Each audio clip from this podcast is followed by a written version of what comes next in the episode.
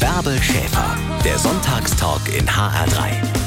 Mein Gast im HR3 Sonntagstalk lebt seinen Traum. Er ist Student, aber er ist eben auch Fußballer und hat das, wovon Hunderttausende Rasenkicker und Kickerinnen eigentlich träumen und eilt seit Jahren von einem sportlichen Höhepunkt zum nächsten. Und jetzt kommt der, auf den wir auch alle schauen. Er ist Spieler bei der Fußball-Europameisterschaft. Guten Morgen, Robin Gosens. Ja, schönen guten Morgen, Hallöchen. Also, lieber Robin, wie ist denn gerade dein Leben auf Wolke 7? Ja, wie im Traum, ehrlich, ehrlich gesagt. Also, dass ich hier sein darf und Teil der Mannschaft bin, die auf Titeljagd geht im Bestfall, das ist nach wie vor sehr spannend, eigentlich im Prinzip unbegreiflich für mich. Also Wahnsinn, was aktuell alles passiert. Mhm. Und drehst du dich immer noch um und denkst, irgendwann klopft dir einer auf die Schulter und sagt, okay, Robin, aufwachen, der Traum ist vorbei. ja, tatsächlich habe ich oft diesen Moment, äh, wo ich mich selber zumindest mal ein bisschen zwicke und mir selbst sage, okay, ist das jetzt gerade wahr, was du alles hier mitmachst oder ist es tatsächlich ein großer Traum? Und okay. ähm, ich stelle dann glücklicherweise fest, dass ich äh, in der Realität lebe. Und das, das, macht mich jeden Tag zu einem sehr glücklichen Menschen. Das ist schön. Und vor allen Dingen äh, muss uns deine Freundin äh, Rabea ab und zu noch mal zwicken, denn vielleicht gibt es ja Zeugen, wenn so ein Trainer dann anruft und sagt, okay, du bist mit äh, dabei, du bist nominiert für die EM, dann merkt man doch spätestens, jetzt ist es Realität. Ja, genau, das sind dann diese Momente, die einem dann vor Augen führen, dass alles halt tatsächlich äh, kein Traum ist, sondern die Realität dieser Anruf von Joachim Löw, der äh, uns dann ja erreicht hat, wo wir gerade auf dem Weg waren in unseren äh, kleinen Kurzurlaub, den dann auch die Rabea zum Glück äh, miterleben durfte. Das war dann echt so ein Moment, der für ewig bleiben wird, da bin ich mir mhm. ganz sicher. Und der Tag, an dem du wusstest, entweder er ruft an oder er ruft nicht an, durfte dann keiner von Friends und Family an diesem Tag durchwählen. Stell dir mal vor, der ruft an, kommt nicht durch, ist belegt oder hat eine anonyme Nummer und du denkst, mein Gott, da will mir nur jemand einen neuen Handyvertrag andrehen. ja, so ungefähr. Also ich habe auf jeden Fall ähm, die wichtigsten Leute informiert, dass heute eventuell ein Anruf kommen könnte und dementsprechend mhm. haben die sich da auch sehr zurückgehalten mit Anrufen und habe natürlich immer dafür gesorgt, dass ich zu jeder Zeit zumindest fünf Balken habe und volles Netz besitze. das ist wichtig, nicht, dass die Mama immer anruft, so, Schatz, was willst du essen? Genau. Okay, nimm uns mal mit ins Teamhotel. Wir haben eben beide schon festgestellt, bei dir zwitschern die Vögelchen so schön im Hintergrund. Wie wohnst du? Wie sieht äh, dein oder euer Zimmer aus?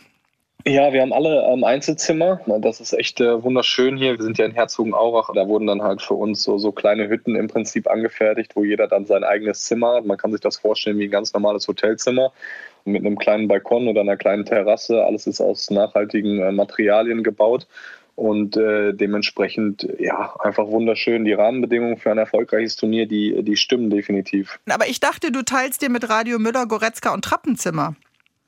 Ja, also wie gesagt, ähm, man darf sich das vorstellen wie im Prinzip so Vierer, Vierer Häuser. Mhm. Und äh, in diesen Häusern hat dann jeder sein eigenes Zimmer. Allerdings gibt es nicht irgendwie so einen Gemeinschaftsraum, sondern es sind einfach Häuser mit vier Einzelzimmern im Prinzip, sodass man zwar davon sprechen kann, dass man einer Unit oder einem Haus angehört, aber im Prinzip gibt es jetzt nicht irgendwie zwei Zimmer mit jeweils zwei Hochbetten oder so. Da hat schon jeder seine eigene Privatsphäre. Also du brauchst eine ähm, Einladung dann von Kevin, dass er sagt, heute kannst du mal zu mir kommen oder du lädst ihn ein, wenn ich dich da richtig verstehe. So ist es, so ist es. Wenn wir mal zusammen gemütlich auf dem Balkon äh, chillen wollen, dann äh, kriege ich eine Einladung oder vergebe eine Einladung und dann treffen wir uns Aha. in einem der Zimmer. Bist du denn zufrieden mit der Belegung? Auf jeden Fall. Das klingt gut. Und wärst du ein Typ, der sich beschwert? Also wenn du in Urlaub fährst und zum Beispiel dein Hotelzimmer ist nicht okay, äh, direkt an der Baustelle oder äh, irgendwie laute Zimmernachbarn, wärst du der Typ, der unten an die Rezeption geht und sich beschwert? Nicht direkt. Also da müsste schon einiges passieren, bis ich dann mal den Weg an die Rezeption antreten würde. Aber wenn da jetzt tatsächlich eine Baustelle wäre, die äh, uns irgendwie vom Schlafen oder so abhalten würde, und das ist vorher nicht so beschrieben worden, als ich das Hotelzimmer gebucht habe, dann könnte ich mir schon vorstellen, dass mir irgendwann der Kragen platzt. Aber bis es soweit ist, da muss schon einiges passieren, ehrlich gesagt. Hast du lange Geduldsfahren? Okay, meine letzte Frage zu eurer äh, Fußball-WG. Wer ist morgens der Erste im Bad? Wer ist der frühe Vogel? Äh, das kann ich nicht sagen, weil tatsächlich auch jeder ein eigenes Bad hat in seinem Zimmer. So. Du musst die Haare von Kevin Trapp gar nicht äh, aus der Dusche rausnehmen. Nein, zum Glück nicht. zum Glück nicht. Aber da ich immer der Erste von uns Vieren am Frühstück bin, gehe ich auch davon aus, dass ich der Erste bin, der aufsteht. Okay. Letztes äh, Vorbereitungsspiel jetzt vor der EM. Deutschland gegen Lettland 7-1. Gratulation nochmal. Und dann ging ja, ich höre Fußball gerne übers Radio, dein Name mit einem riesigen Torjubel des Kollegen über den Sender. heißt das, du bist jetzt nochmal anders angekommen? dein Ranking in der Mannschaft? Zu zumindest sagen wir es mal so, dass äh, natürlich gute Leistungen und äh, gute Performance auf dem Spielfeld helfen, das Standing zu erhöhen. Ich glaube, ich hatte immer ein relativ gutes Standing in der Mannschaft, aber ähm, am Ende des Tages äh, kannst du dich nur irgendwie in der Hierarchie nach oben arbeiten, wenn man es so nennen möchte, wenn du wenn du halt auf dem Platz performst. Und äh, ich bin froh, dass die beiden Vorbereitungsspiele jetzt vor der EM für mich persönlich relativ gut liefen und ich auch äh, mein erstes Tor für die Nationalmannschaft schießen durfte. Das sind natürlich Momente, die mhm. für ewig bleiben klar, das hat sicherlich geholfen. Plötzlich kommen merkwürdige Geräusche aus Hessens Fernsehern. Bei der EM gibt es Dinge zu hören, die wir eigentlich schon alle fast vergessen haben. Anfeuerung, echter Torjubel. Klar, Zuschauer eben. Robin Gosens ist heute mein Gast im HR3 Sonntagstalk. Er hat sich am Donnerstag dieser Woche am Nachmittag Zeit nehmen können für unser heutiges Gespräch.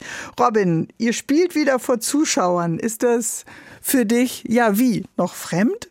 Ja, es ist schon, ähm, also erstmal natürlich wunderschön, weil der Fußball jetzt über diese anderthalb Jahre ohne Zuschauer tatsächlich echt nur halb so viel wert war.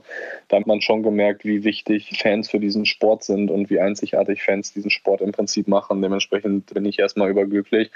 Und wenn jetzt tatsächlich wieder 14.000 ins Stadion dürfen, so wie es, glaube ich, in München auf jeden Fall der Fall sein wird, wird das gigantisch. Vielleicht ein bisschen komisch am Anfang, weil ähm, ja, man dann endlich nicht wieder sein eigenes Wort irgendwie verstehen kann bis auf die Tribünen, sondern man wirklich wieder schreien muss, um sich gegenseitig zu verstehen. Allerdings. Aber ähm, ich glaube, nach kurzer Eingewöhnungsphase ist dann auf jeden Fall einfach wieder pures Genießen und, ja. äh, und happy sein.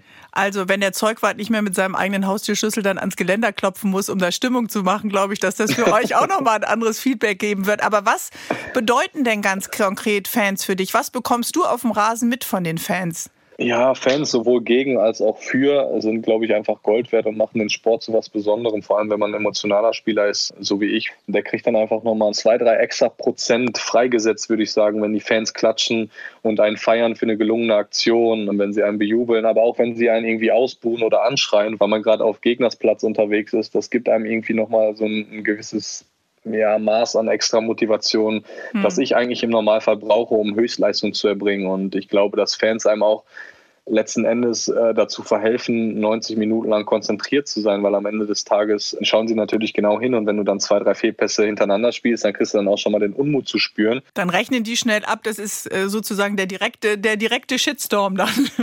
Und so ist es, ja. Es ist zumindest ähm, ein direktes Feedback auf, mhm. ähm, auf dein Spiel, ja. Also sie geben dir dadurch, äh, wie sie mit dir umgehen, ob sie jetzt klatschen oder pfeifen, eigentlich relativ schnell ein Gefühl dafür, ob du jetzt gerade ablieferst oder nicht sind die Fans eben nicht da, fehlt dieses Feedback und entsprechend ist es, äh, ist es schon essentiell wichtig, glaube ich, fürs Spiel und auch für den Fokus und die Konzentration. Wenn wir den Fernseher anschreien, denken wir immer, ihr hört euch, aber dem ist ja offensichtlich dann nicht so.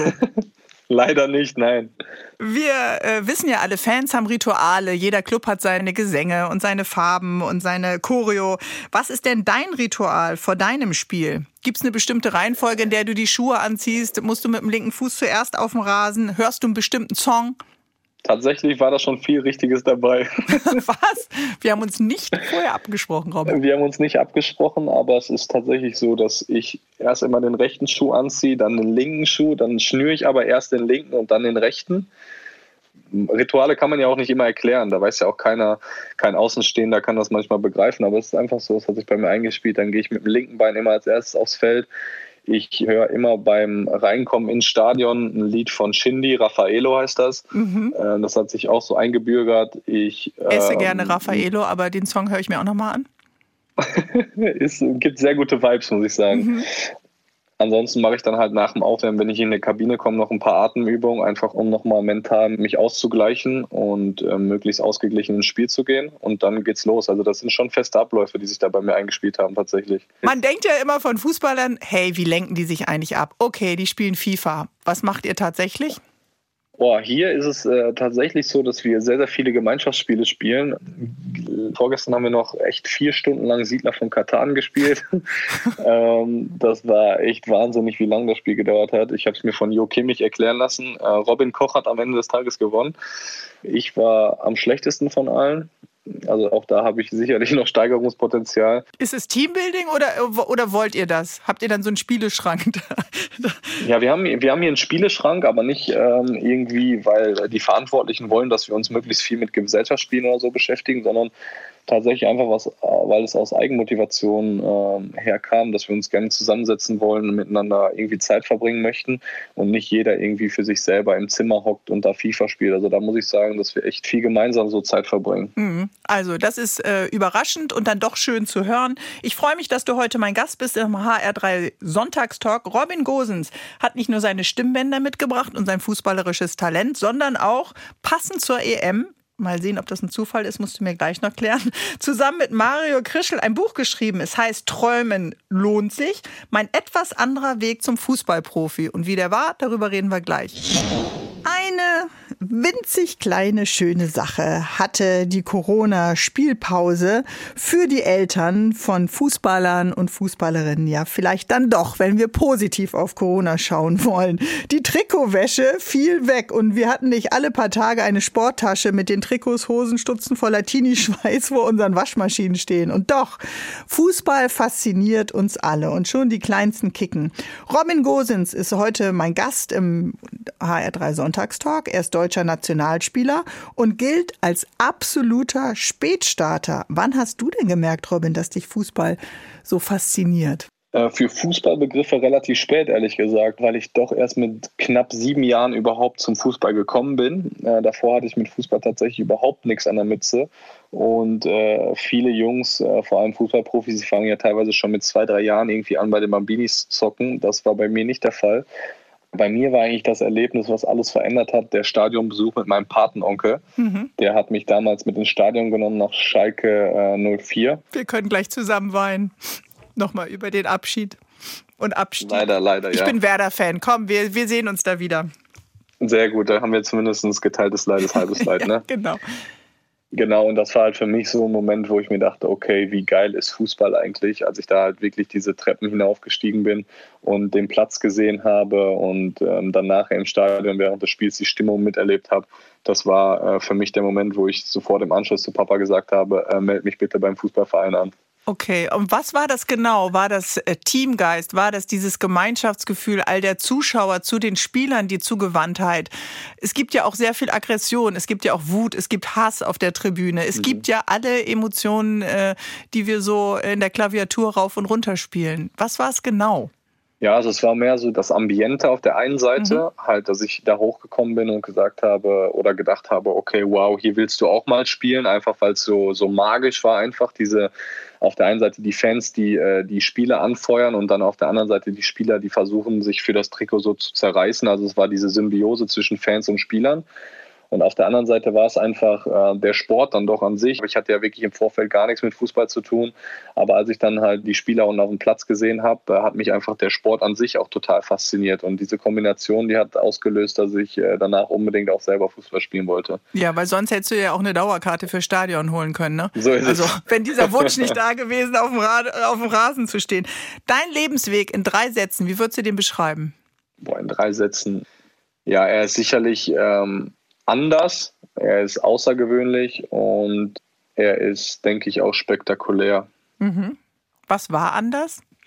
Ja, anders ist, glaube ich, tatsächlich der Weg, äh, den ich gegangen bin ähm, zum Profi. Also das muss man ja dann doch schon ganz klar so sagen, dass es eher die Ausnahme ist als die Regel, auf diesem Weg Fußballprofi zu werden. Das ist, glaube ich, so und das bestätigen ja auch die, die Fakten im Prinzip. Und wenn man halt bis 18 einfach nur mit seinen Freunden im Prinzip zusammenkickt in einer etwas besseren Dorfmannschaft, dann kann man eigentlich nicht mehr davon ausgehen, dass man noch Fußballprofi wird, geschweige denn, dass man Champions League spielt oder sogar Nationalspieler wird. Und dementsprechend, glaube ich, können wir uns darauf einigen, dass mein Weg sicherlich anders war. Ja, das stimmt. Entschuldige, ich musste eben so lachen, weil es so natürlich klingt, ja. Es ist so außergewöhnlich, dass man äh, schon das ganz Normale fast gar nicht mehr mit normalen Worten tatsächlich begreift. Denn wie du sagst, viele kicken schon als Bambinis und du schreibst ja auch in deinem Buch Träumen lohnt sich, dass schon bei der C-Jugend die Scouts dann äh, herumstehen und sich die Talente dann ja. abgreifen. Äh, bei dir mhm. sind diese Scouts irgendwie vorbeigelaufen oder hatten die äh, die Brille falsch rum auf oder was, was ist da passiert? Ja, ich weiß gar nicht, ob die sich so weit aufs Dorf überhaupt äh, verirrt haben, die ganzen Scouts, ehrlich gesagt. Oder sie hatten tatsächlich vielleicht einfach kein Interesse äh, an mir, weil ich habe halt auch äh, vor allem in meiner Jugend oft gehört, dass ich halt ein guter Spieler bin, aber dass ich jetzt halt nie irgendwie großartig aufgefallen bin. Ja? Also mehr so solide und gerade wenn man jung ist, wird man ja vor allem dann gescoutet, wenn man irgendwelche außergewöhnlichen oder krassen Fähigkeiten hat, die dann die Scouts beobachten können. Das war bei mir einfach nicht der Fall, zumindest nicht in dem frühen Alter. Und deswegen glaube ich, dass ich kaum jemandem aufgefallen bin, beziehungsweise gar keinem. Mhm. Solide klingt so, als wenn man sagt, oh, die ist nett. ne? Also, äh, aber was sind denn heute deine Fähigkeiten, Robin, von denen du sagen würdest, ähm, die haben sich jetzt entwickelt oder die hat man damals übersehen? Was ist heute deine, deine Stärke?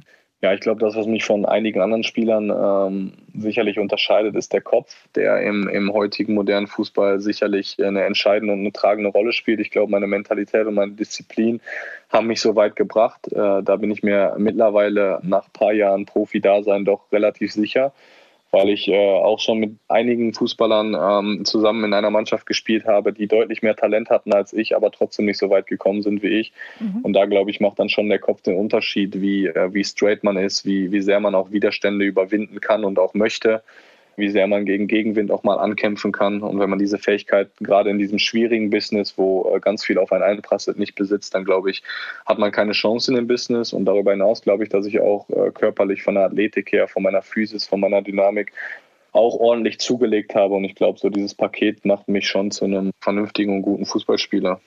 Also braucht man dann ja doch noch ein bisschen mehr als nur Träume, merke ich gerade ohne diesen Traum unbedingt ähm, Fußballer zu werden und das maximal aus seiner Karriere rauszuholen, geht es nicht, weil ich glaube, man braucht immer Ziele, aber man braucht immer Träume, die man verfolgen kann, weil ansonsten läuft man ja auch irgendwie so ein bisschen planlos durchs Leben und das äh, meine ich jetzt gar nicht nur im, in Bezug auf Fußball, sondern ich glaube generell, dass es sehr wichtig ist, dass man träumt.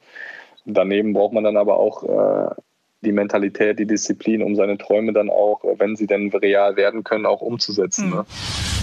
Heute habe ich mir jemanden eingeladen in den HR3 Sonntagstalk, der ganz klar sagt, setze dir hohe Ziele, träume von diesen Zielen, denn Träume lohnen sich. Das ist die Botschaft von Robin Gosens, Linksverteidiger der deutschen Nationalmannschaft bei der Fußball-Europameisterschaft. Aber dazu gehört natürlich eben auch Talent, Fleiß, ganz, ganz viele Trainingseinheiten und vielleicht etwas Glück im richtigen Moment. Und den Traum vom Fußballprofi, das träumen die Eltern ja häufig noch ehrgeiziger, noch heftiger als die Kinder selbst, die kicken. Und irgendwann kommt dann die Realität und man begräbt diesen Traum. Warum war das bei dir, Robin, eigentlich anders? Boah, die Frage ist gar nicht mal so einfach zu beantworten, ehrlich gesagt. Ähm, warum war es bei mir anders? Ich glaube, dass ich das große Glück hatte, auf jeden Fall auch aus einem Elternhaus zu kommen, das mich nicht unter Druck gesetzt hat. Ähm, du hast es selber gerade angesprochen, manchmal sind die Eltern fanatischer als das Kind selber und setzen das Kind so unter Druck, dass äh, das Kind irgendwann die Lust verliert äh, am eigenen Sport.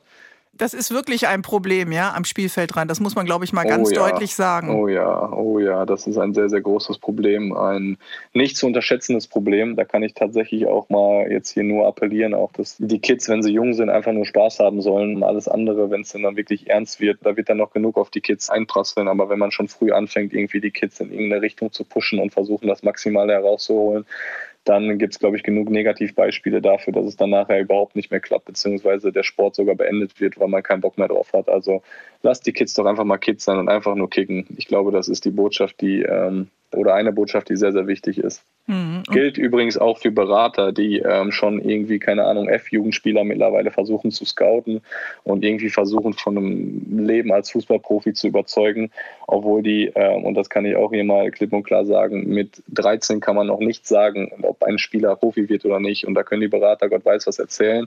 Das ist nicht der Wahrheit entsprechend. Weil man physisch noch nicht ausgebildet ist. Nee, und du schreibst es ja auch ganz klar in deinem Buch. Die Stelle habe ich mir übrigens auch rausgesucht gesucht. Es ist schon ja. krass, dass dieses ganze Beraterbusiness, deswegen finde ich es gut, dass du es gerade ansprichst, eigentlich anrichtet, ja. Du findest es nämlich grenzwertig, schreibst du. Also ich finde es grenzwertig, dass Berater mittlerweile bei C-Jugendspielen rumhängen und versuchen, 13-Jährige abzuwerben. Es ist ein hartes Geschäft, es gibt nur ganz bestimmte Stammplätze und es ist halt das große Geld. So ist es. Aber ich verstehe halt den Sinn einfach nicht, warum man mit 13 Jahren versuchen sollte, irgendwelche Kids zu scouten, wo man überhaupt noch nicht absehen kann, welche körperliche, welche mentale Entwicklung die Kinder nehmen und den dann aber schon irgendwie versuchen oder die Berater dann irgendwie noch versuchen wollen, den ähm, Gott weiß was für eine Welt vorzugaukeln, obwohl sie überhaupt nicht wissen, ob das jemals eintreten wird. Mhm. Da kann ich halt wirklich nur appellieren äh, an die Eltern, aber auch an die Kinder, lasst euch da nicht irgendwie Honig ums Maul schmieren, um es mal so zu sagen, lasst euch da nicht verwirren. Es ist wichtig, dass ihr einfach einfach Spaß am Kicken habt und behaltet.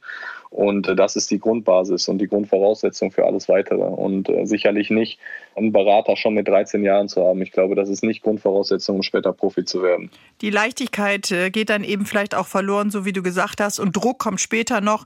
Und viele mhm. begraben dann eben dann doch die Hoffnung. Bei dir war das nicht so.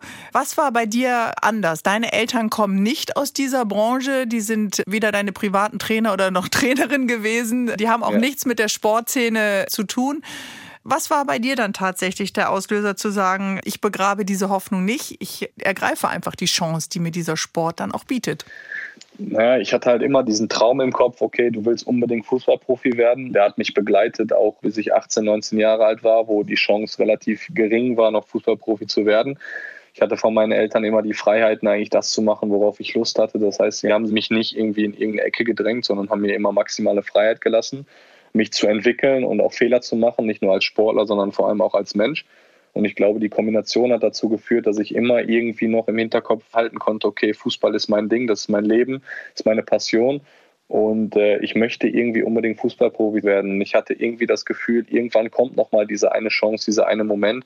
Und wenn er aber kommt, dieser Moment, dann möchte ich da sein. Und das hat ja dann zum Glück noch ganz gut geklappt. Mhm. Und bei mir war es dann halt eben mit 19 nicht so, dass ich schon keinen Bock mehr irgendwie auf den Sport hatte, sondern dadurch, dass ich halt immer mit Spaß und mit Leidenschaft dabei war und gekickt habe, war dann halt dieser Moment für mich äh, irgendwann da und ich habe mir gesagt, okay, jetzt erst recht und nicht so von wegen, okay, nee, jetzt möchte ich auch nicht mehr. Und es gibt natürlich auch viel Ablenkung. Dann sind Freundinnen da, dann will man feiern, dann geht genau. man aus. Und äh, wenn man vorher eben so diszipliniert gelebt hat, dann ist vielleicht auch dieser Drang plötzlich dann da, das weiß man ja auch von vielen Jugendlichen, dann die anderen Seiten des Lebens kennenzulernen.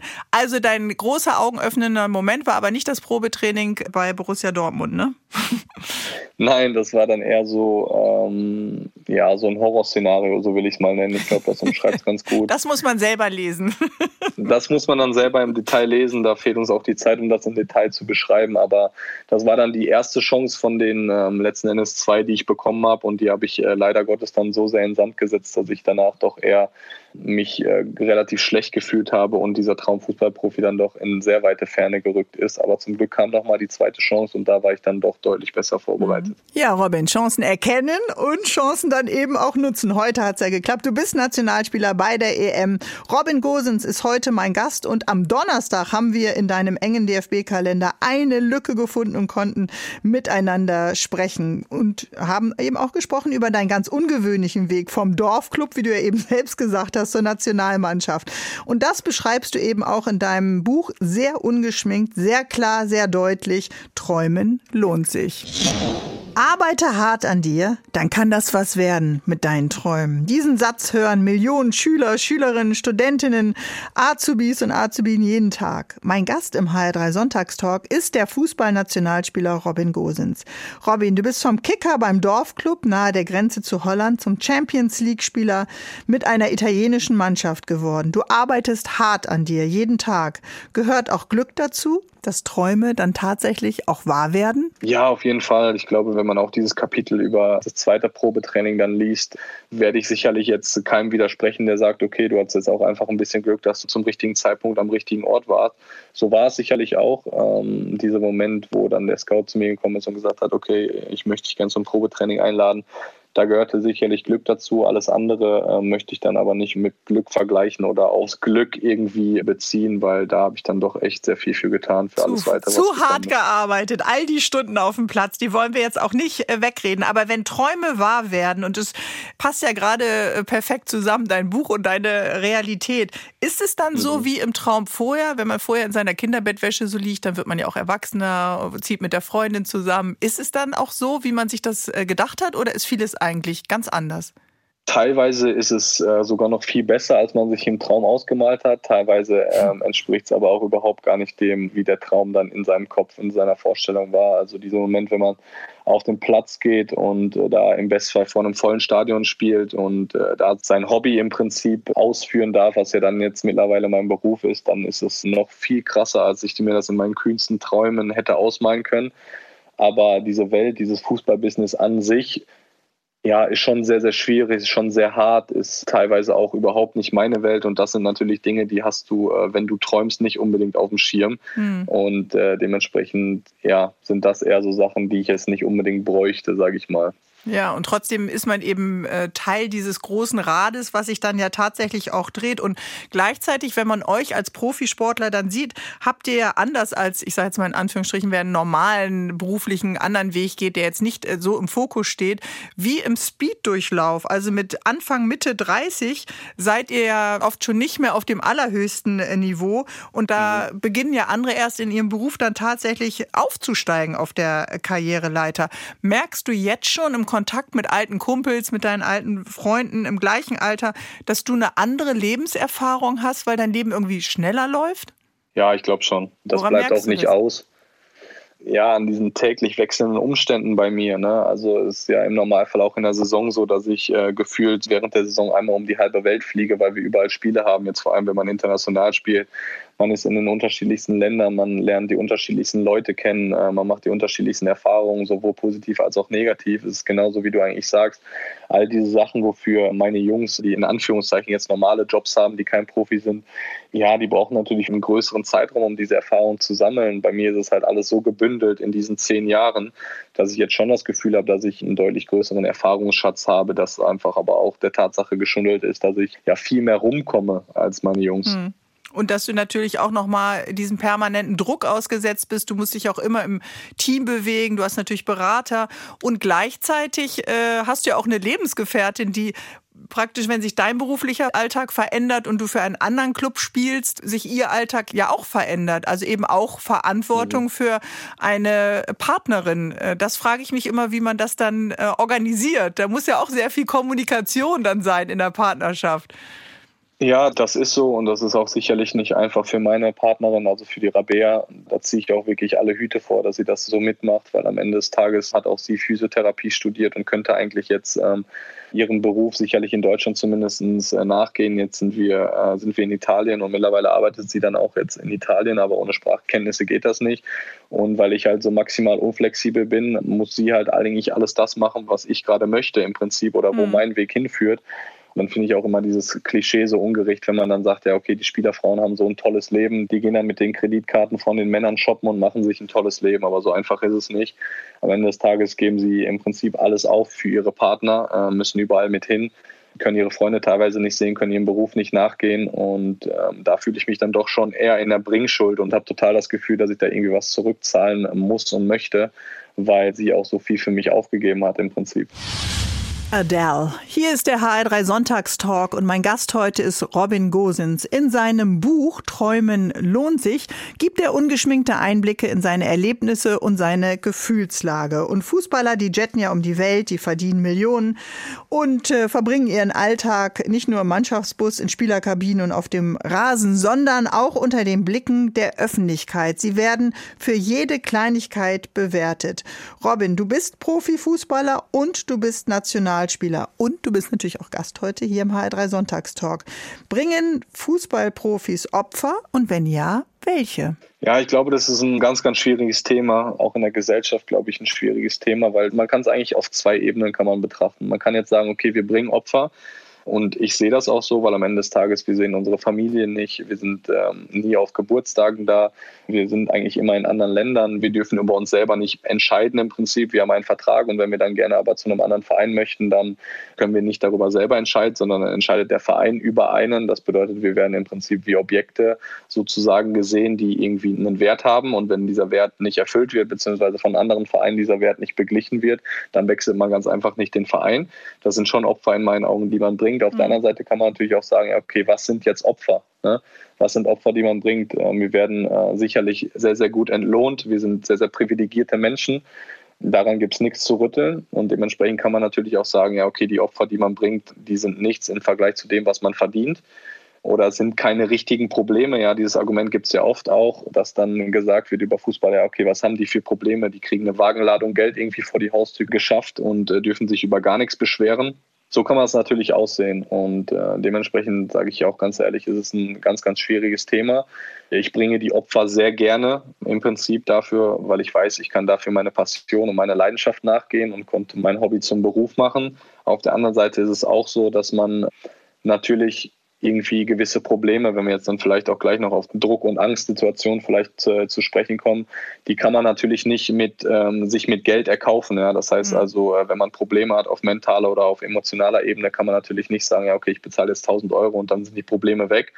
Aber trotzdem habe ich das Gefühl, dass wir Fußballer nicht offen über unsere Probleme reden dürfen, weil sie uns sofort irgendwie als Schwäche ausgelegt werden oder weil halt gesagt wird, okay, was sind das jetzt für Probleme? Ich muss hier dafür kämpfen, dass ich täglich äh, das Brot für meine Kids und für meine Familie auf den Tisch mhm. bekomme und du beschwerst dich darüber, dass du zu viel Druck oder ähm, irgendwie Angst empfindest.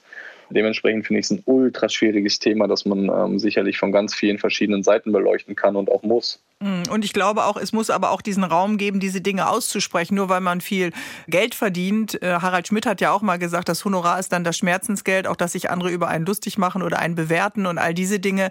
Andere, die große Verantwortung tragen und das äh, hat man ja, wenn man Spieler der Nationalelf dann auch ist, muss man ja auch einen Raum schaffen, um genau dieses Ventil eben auch mal öffnen zu können. Den werdet ihr sicherlich auch haben, aber ich glaube, das ist dann eher ein, ein geschützter Raum.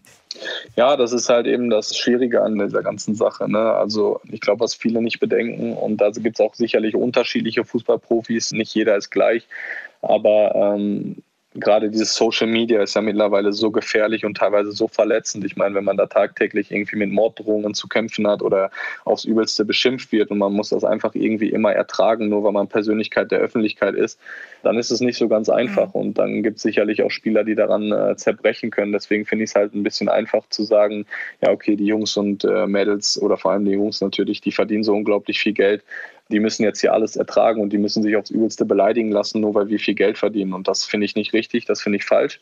Ich glaube nicht, dass wir alles akzeptieren müssen, nur weil wir sehr viel Geld verdienen. Ich, ich bin der Erste, der sagt, wir sind in einer super privilegierten Lage. Wir sind ähm, wir dürfen uns auch nicht über jedes Problemchen beschweren und ähm, wir müssen auch sicherlich mehr aushalten als andere.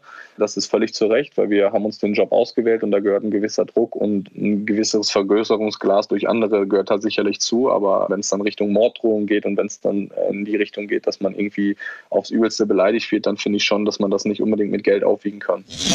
Mein Gast heute im HR3 Sonntagstalk, der kickt gerne den Ball. Und das macht er sehr, sehr erfolgreich. Ja, Jahr für Jahr wurde er besser und erfolgreicher. Ganz oben angekommen in der Champions League mit Atalanta Bergamo und jetzt eben auch Nationalspieler. Und dann kam Corona. Und eigentlich ist Fußball ja so verdammt nebensächlich. Wie sehr, das hat sich eben auch gezeigt in der Corona-Krise, in der wir alle begreifen mussten, dass es wahrscheinlich oder ganz sicher doch wichtigere Dinge gibt. Die ganze Welt stand still und litt. Und für dich, lieber Robin Gosens, wie war das äh, für dich als Nationalspieler? Fußballer sind privilegiert, aber glaubst du, dass sich der Blick für viele durch Corona nochmal geändert, verändert hat? Ich hoffe es. Ich kann da jetzt auch dann wieder nur für mich selber sprechen und ich weiß, dass für mich Corona eine sehr intensive Erfahrung war.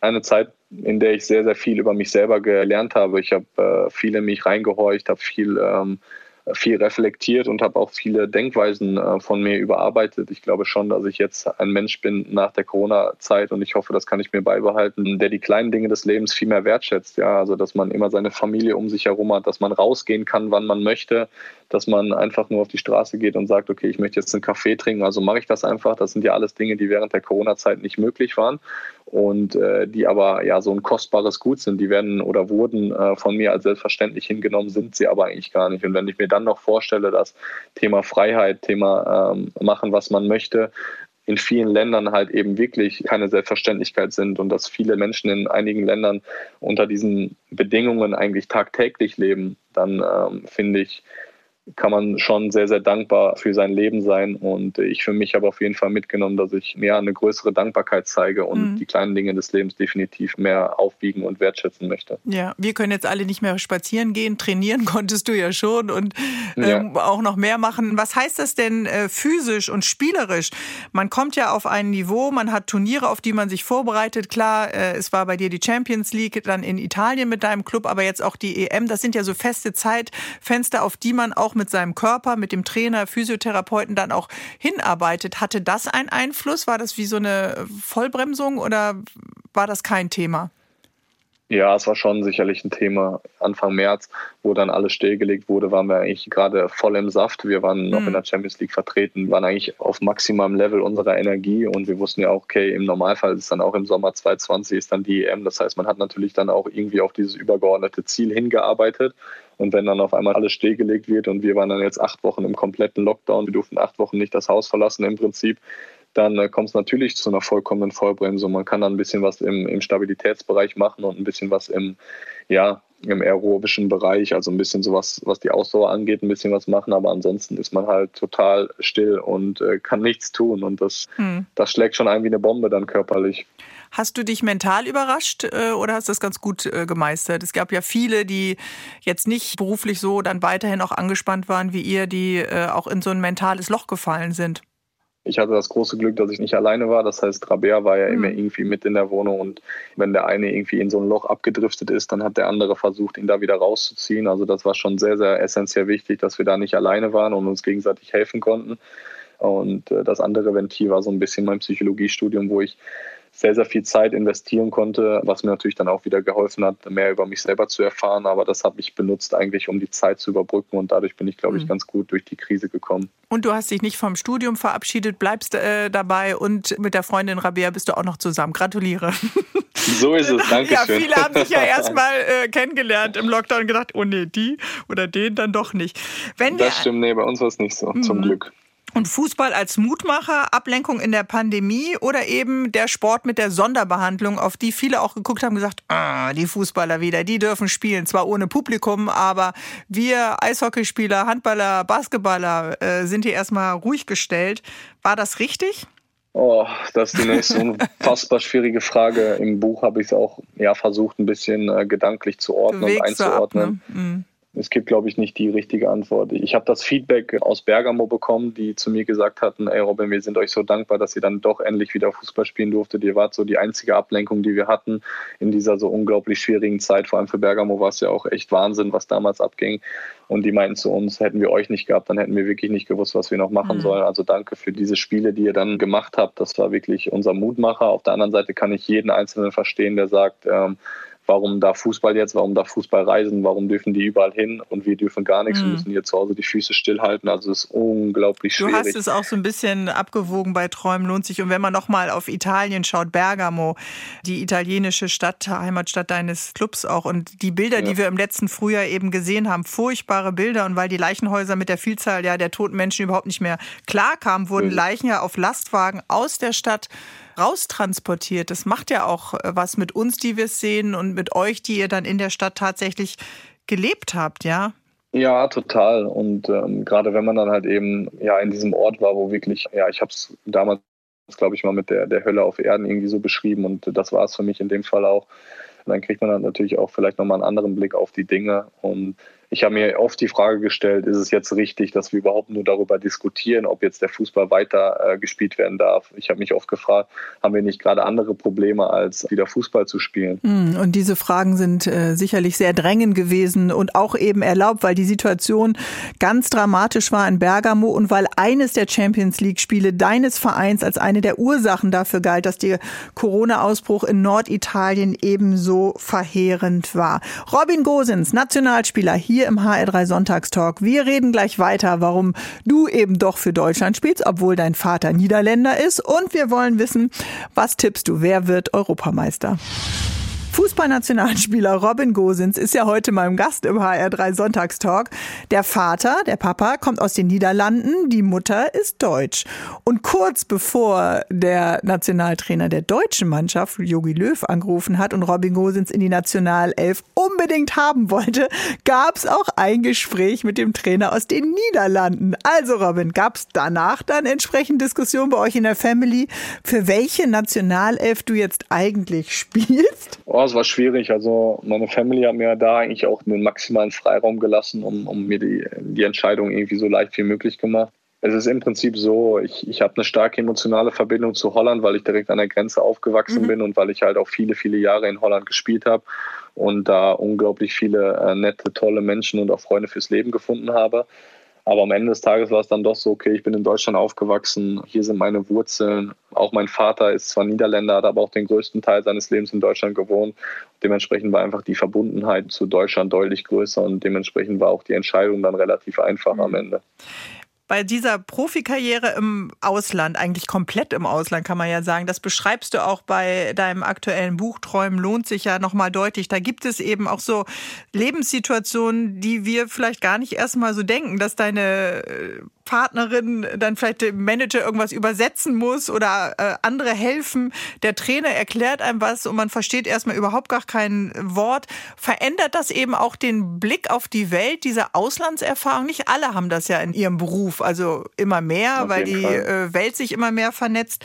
Aber was heißt das? mich hat es unglaublich äh, gereift. Also ähm, ich bin als Persönlichkeit und als Mensch so gewachsen an diesen Auslandserfahrungen und ich glaube, ähm, es ist einfach ein riesengroßes Glück, dass man solche Auslandserfahrungen im Prinzip machen darf. Ich glaube, äh, die Holländer und jetzt auch die Italiener, das sind so unterschiedliche Kulturen und wenn man die Möglichkeit hat, in solchen Kulturen zu leben, glaube ich, kann man unglaublich viel mitnehmen. Mhm. Ich meine, wir Deutschen, wir stehen für unsere Mentalität, für unsere Disziplin, für unseren klaren Kopf. Die Italiener sind da ganz, ganz anders. Die sind heißblütig, sind emotional, die äh, kommen dann auch mal vier Tage zu spät, obwohl man einen Termin vereinbart hat. Ähm, aber man kann halt, finde ich, aus jedem Land so ein bisschen was für sich mitnehmen und das hilft einem, zu einer reiferen Persönlichkeit zu werden. Du bist das deutsche Gesicht jetzt der italienischen Liga, kann man eigentlich so sagen, ne? Ja, mittlerweile schon, weil ich glaube, viele andere deutsche Profis sind gar nicht aktuell in, in Italien unterwegs. Siehst du? Singlestellung da. So ist Einzel, es. Monopol. Einzel, Monopol, genau. Das kann doch manchmal nicht schaden. So, äh, lieber Robin, wir sind fast am Ende der Sendung. Du musst nur noch meinen Fragenhagel bestehen. Und du, ich weiß, du kannst gut mit Druck und Angst äh, umgehen. Okay, das wow. schaffst du. Auf schaffst den du. auf den war ich jetzt nicht vorbereitet, aber let's go. Okay, let's go. Was Italiener wirklich über Deutsche denken, lieber Robin, ist, dass ja, dass sie wirklich immer pünktlich kommen und äh, sich darüber aufregen, wenn man eine Minute zu spät ist. Rabea verdanke ich alles. Sportgäste hatten wir hier 2021 äh, im Sonntagstalk. Neureuter, den Skifahrer Nico Rosberg, Formel 1 äh, Weltmeister. Ähm, die hatten berühmte Eltern in ihrer Sportart. Ist es eigentlich ganz entspannt, wenn die Eltern nicht so im Fokus standen? Also für mich ist es ultra entspannt und ähm, dementsprechend bin ich da auch, auch sehr, sehr dankbar für. Ich meine, ich kenne die andere, andere Seite nicht, aber ähm, so wie es ist, ist es perfekt. Mhm. Größte Klappe in der Kabine der Nationalmannschaft hat? Wahrscheinlich Thomas Müller. Gibt schon einen Song, auf den sich die Mannschaft in der Kabine einigen konnte? Noch nicht tatsächlich, nein, wir haben ja noch ein paar Tage. Wo ist das Essen besser? Bei deinem italienischen Club oder bei der deutschen Nationalelf? In Italien. Oh, ich weiß. Welcher Spieler ist in der Kabine ganz anders als auf dem Platz oder als er in den Medien wirkt? Oh, das ist auch nicht, äh, nicht so einfach zu beantworten.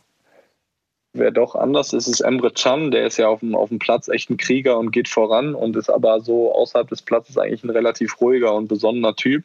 Und dementsprechend würde ich vielleicht auf den gehen. Aha. Übermorgen erstes Spiel gegen Frankreich. Robin Gosens in der Startelf? Hoffen wir es. Wann weißt du das denn? Ja, wahrscheinlich einen Tag vorm Spiel. So, wir beide waren im Tal der Tränen mit Werder und mit Schalke. In der zweiten Liga äh, werden die beiden wie lange sein? Also Schalke auf jeden Fall nur ein Jahr, bei Bremen bin ich mir nicht sicher. Robin, ich dachte, wir sind jetzt hier Friends. Träume lohnen sich. Welchen Traum möchtest du dir noch erfüllen? Ich möchte jetzt erstmal Europameister werden. Das ist mein allergrößter Traum äh, für den kurzen Moment. Und langfristig möchte ich ähm, menschlich, also außerhalb des Sportes, meinen Master in Sportpsychologie machen und dann äh, Menschen helfen, die die Probleme mit Druck oder Angst oder so verspüren. Wer wird Europameister? Deutschland habe ich ja gerade schon durch die Blume durchblicken lassen. Ach nee, ich wollte es nur noch mal ganz klar wissen. Wo landet Deutschland? Deutschland landet auf dem ersten Platz. Was macht dich da so sicher? Ich kenne unsere Mannschaft, ich kenne unsere Qualitäten und äh, weiß, dass wir das, das Potenzial haben, Europameister zu werden. Wenn uns jetzt ein äh, junger Spieler oder junge Fußballspielerin zuhört, dein bester Tipp für leidenschaftliche Fußballkids? Glaubt an eure Träume, denn Träumen lohnt sich und verliert nie den Spaß am Fußball, denn ohne den geht's nicht.